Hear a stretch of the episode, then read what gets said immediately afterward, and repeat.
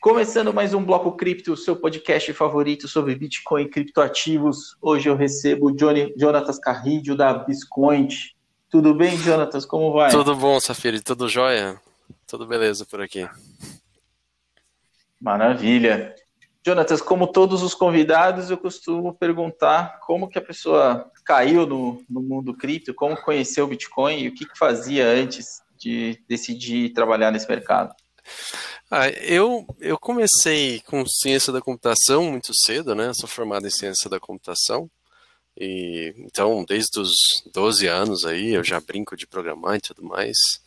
Em 2008, eu comecei uma empresa é, nessa área, né? Mas não tinha nada a ver com, com o que, a, que o Biscoint é hoje. Era uma empresa até que, é, se você olhar, ela é um pouco antagônica isso, né? Porque ela ajuda outras empresas a emitirem nota fiscal eletrônica, mas foi minha iniciação no empreendedorismo, né? E no mundo mais corporativo, de tecnologias e tudo mais. E eu acho que, como muita gente aqui no Brasil, né, eu sou, eu fui apresentado, a, eu entrei no mundo da escola austríaca, liberalismo econômico, essas coisas, em virtude da nossa ex-presidenta, né, Dilma, Acho que ela trouxe muita gente para se interessar por esse assunto. E, e nesse, nesse processo de começar a entender liberdade, eu caí no Bitcoin e, num primeiro momento, eu não dei muita importância. Até lembro que aqui na empresa, na época, a gente tinha. Uh, na empresa anterior que eu participava, tinha 50 funcionários aqui, e aí teve uma advertência para alguns, porque eles estavam usando, tinham usado o servidor nosso para minerar criptomoedas e tudo mais. E eu ouvi falar naquilo, falei, gente, que história é essa, né? E, que ano que é isso, Jonathan? Isso foi 2014, 2015, mais ou menos, né? E eu não dei muita importância, não. Mas eh, lá para o meio de 2015 eu caí nos artigos do Fernando Urich, explicando Bitcoin, né? Eu já tinha consumido muito, muita coisa dele sobre o Banco Central, tentando entender um pouco como funcionava dinheiro, eu já estava nessa pegada de entender essa coisa que a gente não aprende na escola, né? O que é muito interessante, né? Porque que essa parte da nossa vida, assim, que a gente é, que constitui metade de todas as transações, né, que é o dinheiro, a gente estuda tão pouco, entende tão pouco, né? A gente trabalha tanto atrás disso e sabe quase nada a respeito de como isso veio à existência, da história disso, de como funcionam os mecanismos de criação de dinheiro. E e depois que você entra no, no buraco, você meio que descobre que existe um, um, um interesse natural em não deixar muito explícito como essas coisas funcionam para todo mundo, né? Mas aí o que, o que acabou acontecendo é que o, o bichinho me mordeu. E aí uh, eu, eu comecei a ficar disfuncional na empresa, né? Eu não conseguia mais focar e produzir, tocar o, o, o negócio. E eu tentei por uns seis meses ali, até que eu cheguei para os meus sócios, né? E o problema é que eu estava muito quebrado, porque nos anos anteriores, nos três anos anteriores, 2013 para frente, eu e minha esposa ficamos, é, tentamos ter filhos, né? Hoje tenho dois, graças a Deus, dois filhos lindos.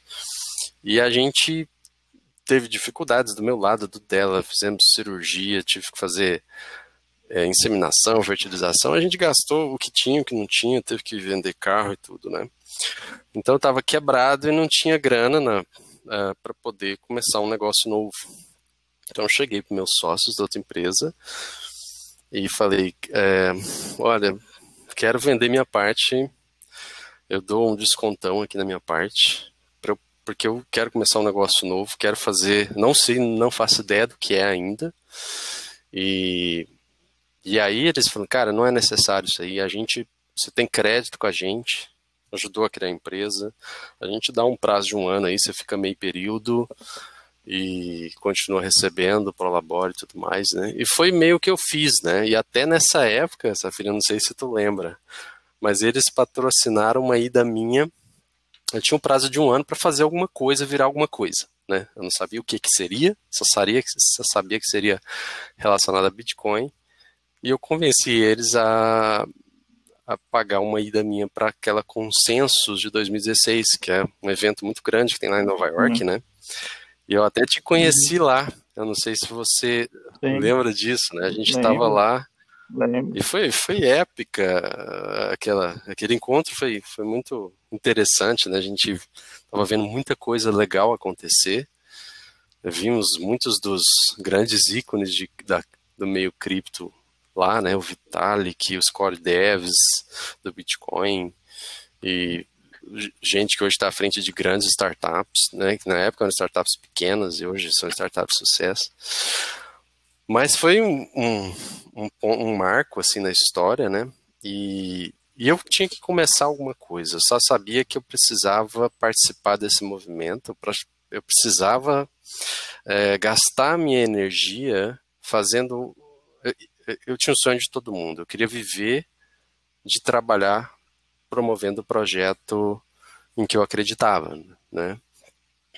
No começo, o Bisconte, ele começou como um comparador de preços, né? E até uma versão muito tosca na época. Eu tenho aqui o, o screenshot é, de como era o, o, primeiro Bisconte, nem se chamava Bisconte, é, nem tinha muito nome. É, mas é, foi assim que começou. Eu estava tentando tatear o que, que o mercado queria. O pessoal gostou do comparador, viu o valor, né, que mostrava os preços do Bitcoin em corretoras brasileiras. E, e nessa época eu lembro que eu, eu queria muito, eu entendia muito que para o Bitcoin pegar, as pessoas precisavam começar a adotá-lo como sua moeda de gastos do dia a dia. Foi aí que, que na época, ainda em 2016 para 2017, uh, eu implementei um serviço que chamava Hodler, que permitia que você usasse Bitcoin como cartão de crédito. Né? Você paga as contas durante o mês, no fim do mês chega uma fatura para você em reais para você pagar. E durante aquele mês, né, das despesas que você fez, ele iria recomprando os bitcoins que você gastou no dia a dia. Mas o problema é que essa ideia não contava com com o aumento das taxas que aconteceu ali no ano 2017 e também com, com um, uma falta de entendimento minha do estágio que esse mercado estava, né? Que uh, o, o, momento do mercado, eu acho que dessa expansão que o Bitcoin está observando nos últimos 11 anos dele aí, é de uh, pessoas querem acumular mais Bitcoin. E quem descobre o Bitcoin normalmente não está satisfeito com a quantidade que tem e não quer sair às compras gastando bitcoins quando ele tem reais e pode gastar reais, né? As pessoas querem se desfazer de seus reais. E nessa trajetória, né, uma, um outro marco importante foi quando eu conheci o meu hoje co-founder, o Thiago Abdinur, que é um profissional com uma experiência larga aí com segurança da informação, com, trabalhou uma empresa especializada em segurança, servindo ao exército brasileiro, né, com criptografia de grau militar e tudo mais, né? Então, ele também tinha sido mordido pelo bichinho do Ethereum, né? E até por isso, acho que foi uma grande adição para a gente, para diversificação. Eu sou mais o cara do Bitcoin, ele é mais o cara do Ethereum, e a gente faz uma soma que, que atende esses mercados melhor, né? E ele pegou o Bisconte, refez da maneira correta, com te tecnologias atuais, e foi quando a gente também pivotou para um modelo de intermediação de compra, né? Então a gente queria se tornar não só um comparador de preços, mas um hub conectado a várias corretoras que você com uma conta só podia ter acesso aos preços de várias corretoras aí. E então e aí nasceu o Biscoint Buy, que é esse produto que hoje é o que uh, monetiza o Biscoint, né? O produto hoje que é nosso carro-chefe. É o primeiro, que talvez vai ser a base para o lançamento do que a gente vê no roadmap aí, né? E a gente passou então de lá para cá por dois, duas rodadas de investimento, uma primeira rodada de investimento anjo com os sócios da minha empresa anterior, uh, e uma segunda rodada que foi concluída no início desse ano, né? Que foi uma pré-semente, né? Uh, em, que inclusive uh, um do, o, o, principal investidor dessa rodada é o Bruno Perini, que é, é um educador financeiro, né, com um trabalho muito forte ali, especialmente pelo Instagram, YouTube. E e que nos achou porque alguém fez um comentário, ele simplesmente chegou no nosso direct do Instagram, perguntando, fez um monte de perguntas sobre a plataforma, tirou um monte de dúvida, começou a fazer compra, depois deu a cartada, olha, tem interesse em, em investir. A gente, ah, por coincidência, nós estamos em meio a uma rodada agora, né? A gente até ampliou o, o equity que estava sendo entregue nessa rodada para contemplar a intenção dele, mas tem sido muito bom. A, a, a, entrada dele eu acho que foi um divisor de águas, né? Porque a, ele tem trazido uma atenção muito positiva para a corretora, é, trazido uma credibilidade muito grande, porque ele tem uma credibilidade muito grande com o público dele, né? E tem um público muito selecionado também. De pessoas que estão interessadas em aprender a gestão do seu portfólio, do seu patrimônio, a transformar a, a sua renda em retorno contínuo, né, e viver de renda, né, que é até o mote do, do, do curso dele. E aí com isso eh, a gente está vendo um crescimento médio aí, né, nos últimos 12 meses o, o Bitcoin cresceu na média 64% ao mês, e se você olhar para seis meses, foi 70% de crescimento na receita, né? Então tem sido muito muito louco aqui para nós, né? A gente está crescendo num ritmo que está pondo a gente com a língua de fora para automatizar as partes que a gente tinha feito meio um MVP, né? Para poder rodar logo. Mas a gente está chegando num grau de automação bem bacana. Então estamos nos sentindo prontos para escalar o negócio e para começar também a, a diversificar um pouco o portfólio de produto que a gente oferece aí. Uhum. Então vamos lá, para recapitular, quais são os serviços que a Visconti oferece hoje? Ela nasceu naturalmente com um comparador e a gente mantém esse serviço, né? Então, é, informações de preço de mercado e o comparador ele dá o preço efetivo, ele já calcula para os usuários quanto que vai custar para eles comprar Bitcoin na corretora A, na B e na C, já considerando as taxas que cada corretora cobra. O usuário não tem que ficar fazendo conta, ou não se deixar talvez enganar por uma corretora que tem um preço, que está conseguindo um preço mais baixo, mas depois das taxas aquele preço não é tão atrativo assim comparado com, com os outros. Né? Então esse foi uhum. o que, onde a gente nasceu, a gente pivotou para o Bitcoin Buy, que é onde você efetivamente vai poder comprar e vender criptomoedas. Né? O Bitcoin é a primeira delas, e desde o ano passado. Então, então, um cadastro só você compra em vários corretores. É Indiretamente, sim, né? Porque a, a, gente faz a intermediação para o usuário. Ele não precisa ter conta tá. em nenhuma das outras, sim. mas a, a, gente dá a transparência de que, qual corretor a gente está usando para prover aquela liquidez para ele quando ele faz uma compra ou uma venda com a gente, né?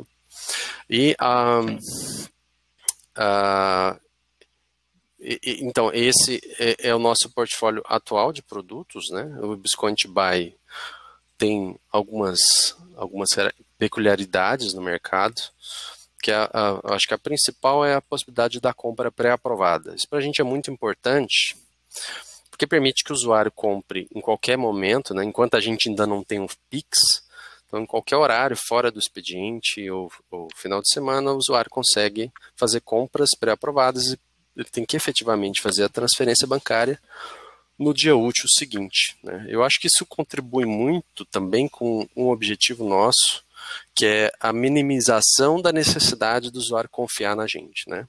Embora a gente, uh, por óbvio, se considere uma corretora confiável, a gente não quer exigir que o usuário deposite confiança desnecessária, nem na gente, nem em nenhuma corretora, né? Porque, afinal de contas, o propósito do Bitcoin é a, justamente a eliminação da necessidade de, um, de confiar num terceiro para poder transacionar, para poder fazer, para poder ter a, a, sua poupança, né? Então a gente quer participar disso e acho que a compra pré-aprovada permite isso. Né? Você não tem que ter fundos na corretora para aproveitar uma oportunidade de compra ou de venda. Se você vê uma oportunidade de compra, você deposita bitcoins na corretora naquele momento, faz a sua compra depois, no dia útil seguinte, você transfere os reais e já saca os seus fundos. Então você minimiza a exposição ao risco de contraparte ainda. Uhum. E, e, e, o, e, o, usuário também consegue vender ou só comprar? Consegue vender também. Né? E a gente permite a venda com, com, nessa linha de minimizar a necessidade de ter fundos parados na corretora. Né? Com a primeira confirmação, ele já consegue fazer a venda né, dos bitcoins que, que ele depositou. E a gente quer caminhar para permitir a venda com zero confirmações. Né? É, isso é um, uma intenção nossa. É, a gestão do risco disso é que é que é a parte mais cabeluda do problema, mas é algo que a gente acha que vai ter valor nesse objetivo de permitir que os usuários negociem a qualquer momento e aproveitem as melhores oportunidades que o mercado oferecer, né? Uhum. Ô, Jonathan, você que acompanha isso muito de perto, né? Como você vê a evolução da liquidez no mercado brasileiro?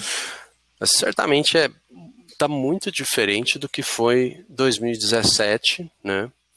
Então, assim, se, se essa bull run que a gente está ansioso para vir aí for equiparável em termos de volume ao que foi em 2017, eu acho que o mercado hoje vai tirar de letra. Né? Tem muito mais players, muito mais bem capitalizados e está muito mais fácil o acesso de pessoas comuns que queiram prover liquidez. Né? Um exemplo disso é o próprio Bitcoin. Né? Então, uh, uma parte do, do, do, do, valor que alguns usuários veem na gente é a possibilidade, como a gente está conectado a várias corretoras ao mesmo tempo, às vezes acontece de uma corretora, o preço de compra está mais barato do que o preço de venda na outra corretora.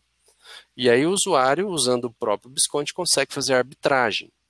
Então ele faz um, uh, ele pendura um robô de, dele, né, que, uh, que fica monitorando quando aparecem essas oportunidades.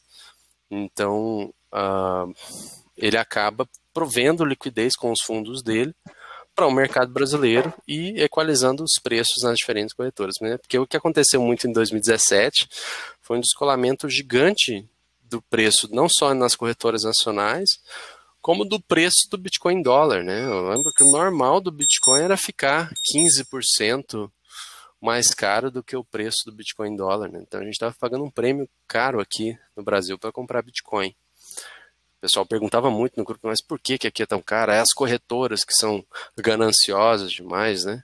E quando na verdade não é assim que funciona, a corretora não define o preço, ela só oferece uma plataforma para que os participantes do mercado definam esse preço, né? E faltava esse tipo de liquidez. Eu acho que o câmbio melhorou muito, tem muito mais eh, corretoras fazendo, trazendo, importando liquidez. Mas o que pode acontecer, meio que aconteceu em 2017, né? O, o tamanho da bull run de 2017 foi é, deixou é, ele ofuscou completamente o tamanho da bull run de 2013. Então pode ser que nessa bull run próxima aí, 2021, 2022, que é quando a gente está na expectativa que ela aconteça, né? Com a nossa bola de cristal, acho que vai, a gente pode de novo ter um, uma, uma exposição de, de, de pouca liquidez do, do, nosso mercado pra, frente ao tamanho da demanda que pode vir aí, né? Mas é. É, porque ninguém quer ficar com real, né? Pois é. E, real tá queimando na mão, né? E, e, e agora com, com todas essas medidas do, uh, do Banco Central, toda, toda esse, essa injeção de liquidez à la Fed, né? Tipo, acho que o Paulo Guedes lá e o, uh, o presidente do Banco Central. Injeção de liquidez é, à la Fed com fundamentos de Turquia. Exatamente. Então, é, eu acho que o prognóstico não é bom para nossa moeda, né? E talvez para nossa economia também não é nada bom. Saiu o resultado hoje um pouco assustador aí dos, do nosso PIB, né? A gente não sabe como vai ser a recuperação disso. Então, é, eu acho que tem muita coisa diferente dessa vez, né? A gente não, nas últimas bull runs, a gente não estava em meio a uma crise grave internacional financeira, e nesse caso é o que está acontecendo. Então, eu acho que podemos ter muitas surpresas para cima e para baixo aí. É, Estou pagando para ver. O que é legal de uma corretora é que a gente a gente ganha mais dinheiro quando a gente consegue prover maior liquidez para o mercado, né? Então, uhum. Eh, tanto para cima ou tanto para baixo, se a gente conseguir estar tá bem conectado é, a, a, a, várias corretoras com um corredor de capital bacana, vai ser bom para nós, independente da direção do movimento de preço. O que é ruim para nós é quando o preço fica muito lateralizado, né? Como foi aí, talvez junho, foi um mês de baixíssima volatilidade, né?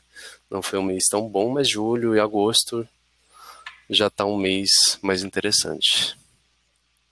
Uhum. É, a volatilidade do Bitcoin está, por incrível que pareça, menor do que a do real, né? Dado aí a, a oscilação do câmbio este ano. Né? Pois é. Então... é. E o Bitcoin ele vai passando as métricas das moedas fiat, né? Devagarzinho, né? O market cap dele comparado com o M0 das moedas, né? Ele já está chegando, daqui a pouco está encostando no Brasil já. E volatilidade também, ele já está muito menos volátil que muita moeda de país de respeito, assim, né, em termos de tamanho de economia, como o Brasil, né? Então, é, é, é, a crítica que muita gente faz, né? Não, mas o Bitcoin é volátil demais. É, volátil demais e cada vez menos volátil.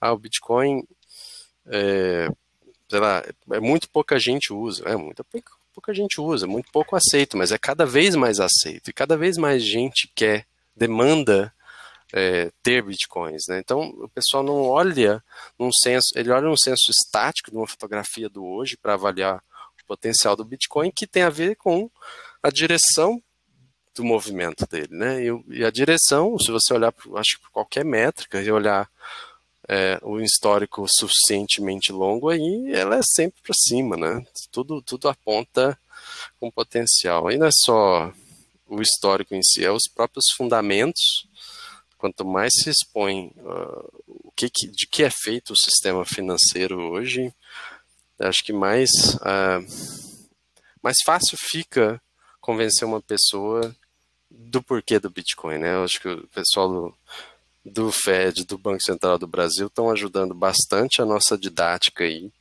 o nosso poder de convencimento do, do, do, do a proposta de valor do Bitcoin, né, de moeda escassa, que ninguém consegue manipular a emissão dela, ninguém consegue alterar, ninguém consegue confiscar e tudo mais. Né? Uma confusão que é bastante comum, né, principalmente para quem está iniciando a, nessa jornada de investimento, é a confusão entre risco e volatilidade. Né?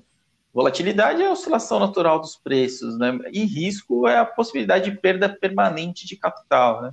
Eu acredito que, do ponto de vista prático, se a gente for olhar a evolução desse mercado cripto nos últimos 3, 4 anos, ele está sensivelmente menos arriscado, né? Porque eu acho que agora a gente já tem aí uma massa crítica de usuários e a cada choque maior de queda no preço, a gente percebe que holders vão e acabam tomando, né? Segurando é, muitas das vezes posições alavancadas vendidas então a gente ainda está numa fase de acumulação, né?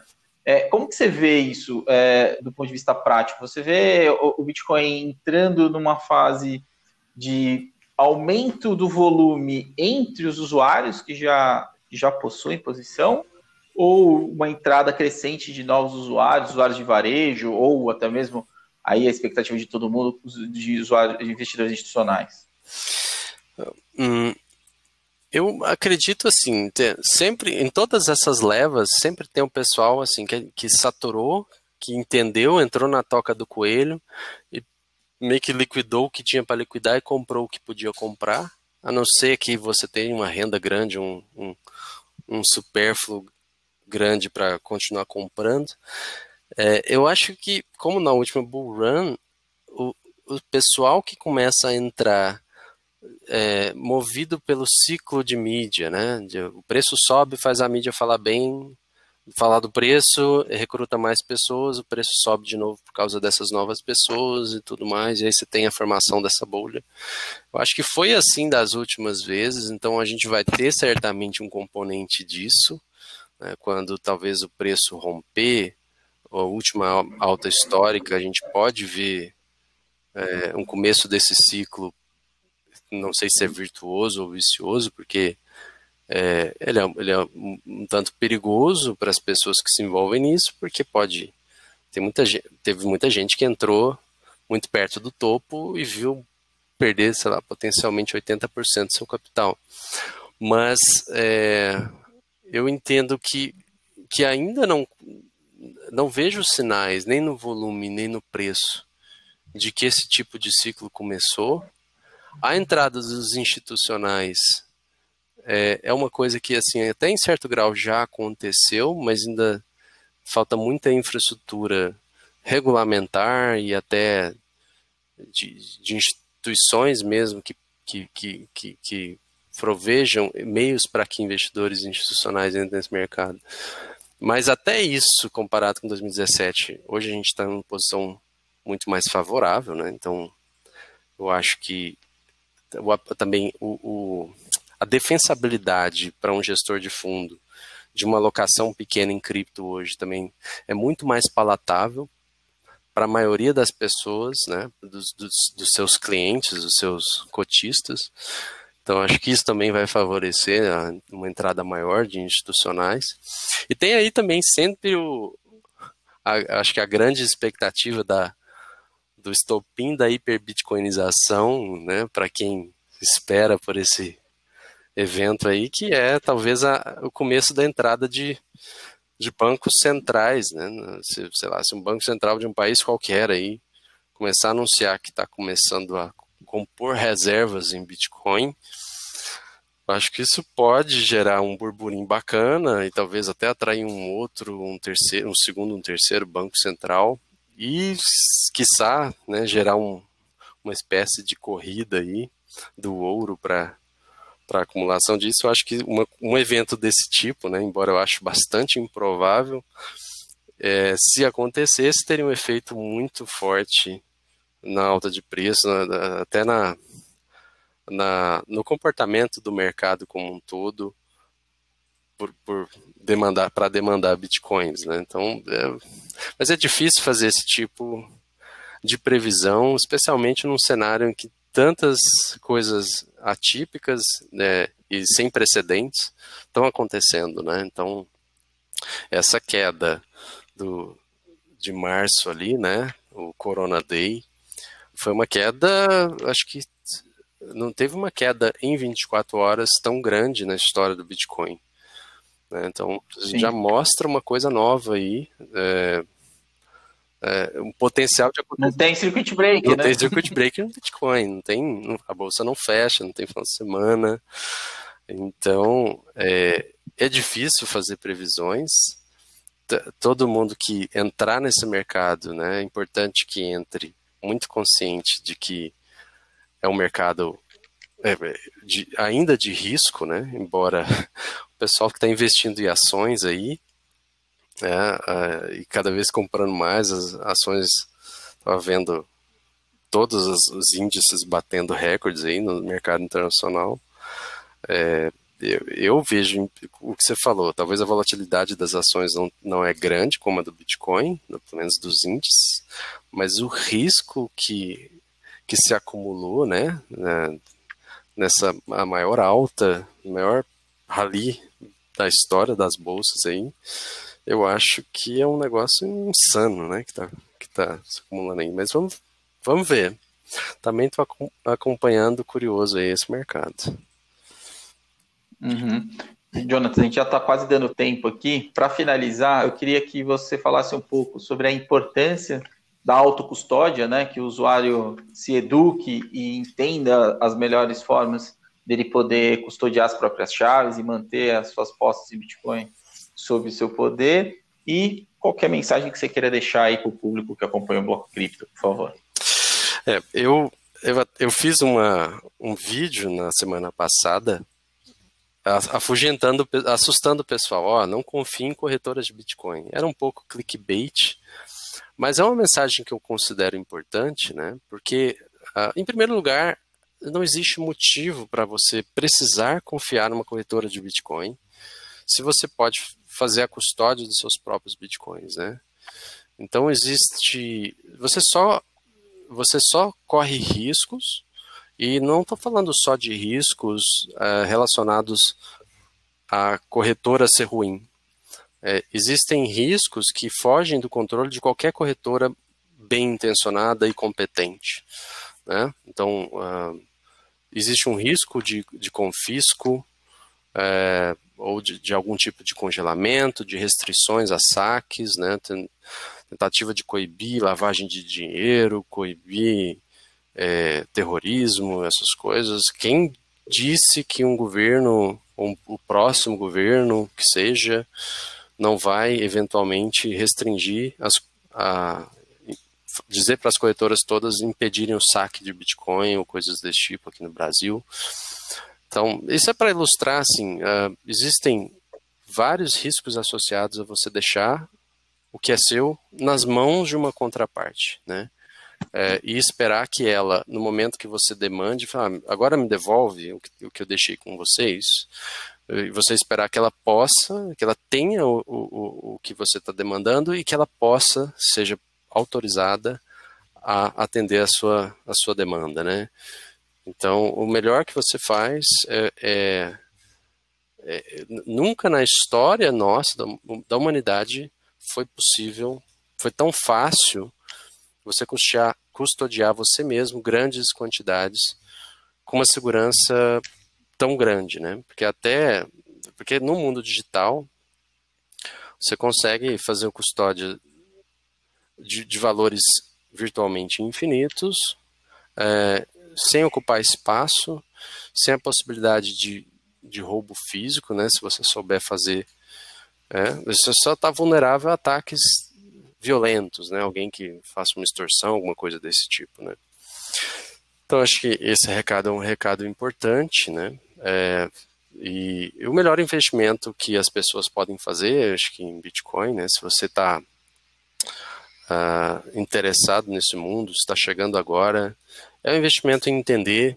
Se você ainda não entende por quê, não está muito claro para você por que, que isso tem valor, por que, que essas pessoas que dizem que, que foram mordidas pelo bichinho, né? Então, se você ainda não foi mordido pelo bichinho, procure primeiro ver se esse bichinho existe e se ele te morde, antes de, de colocar uma quantidade que para você é importante, né? Então, não invista só pela valorização, pelo medo de perder uma oportunidade. Acho que essa não é a parte mais legal e mais importante do que está acontecendo aí. Né? O Bitcoin é muito mais do que um meio de ficar rico rápido. Né? Ele é uma tecnologia que pode realmente transformar a forma que o mundo troca valor. Né? E, e, e, guarda valor também. Né? Ele pode devolver ao mundo a, o próprio conceito de poupança, né? De você hoje o jeito de você poupar é investir. Você tem que arriscar seu dinheiro em ações, arriscar seu dinheiro emprestando a terceiros. É a única forma que, que sobrou hoje, né? Na ausência de dinheiro são para que as pessoas poupem dinheiro. Então, o Bitcoin acho que devolve a poupança uh, que a gente teve como possibilidade na época do padrão ouro, por exemplo, nos países que adotaram ele, né? isso volta e é devolvido para a mão das pessoas, esse poder aí. Eu acho que é isso aí.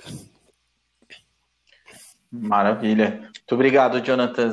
É, então fica aí o convite. Quem, quem quiser conhecer os serviços da Biscoint é biscoint.io, né? Isso. Isso mesmo. Maravilha. A gente volta semana que vem com mais um Bloco Cripto. Tchau, tchau. Tchau, tchau, pessoal.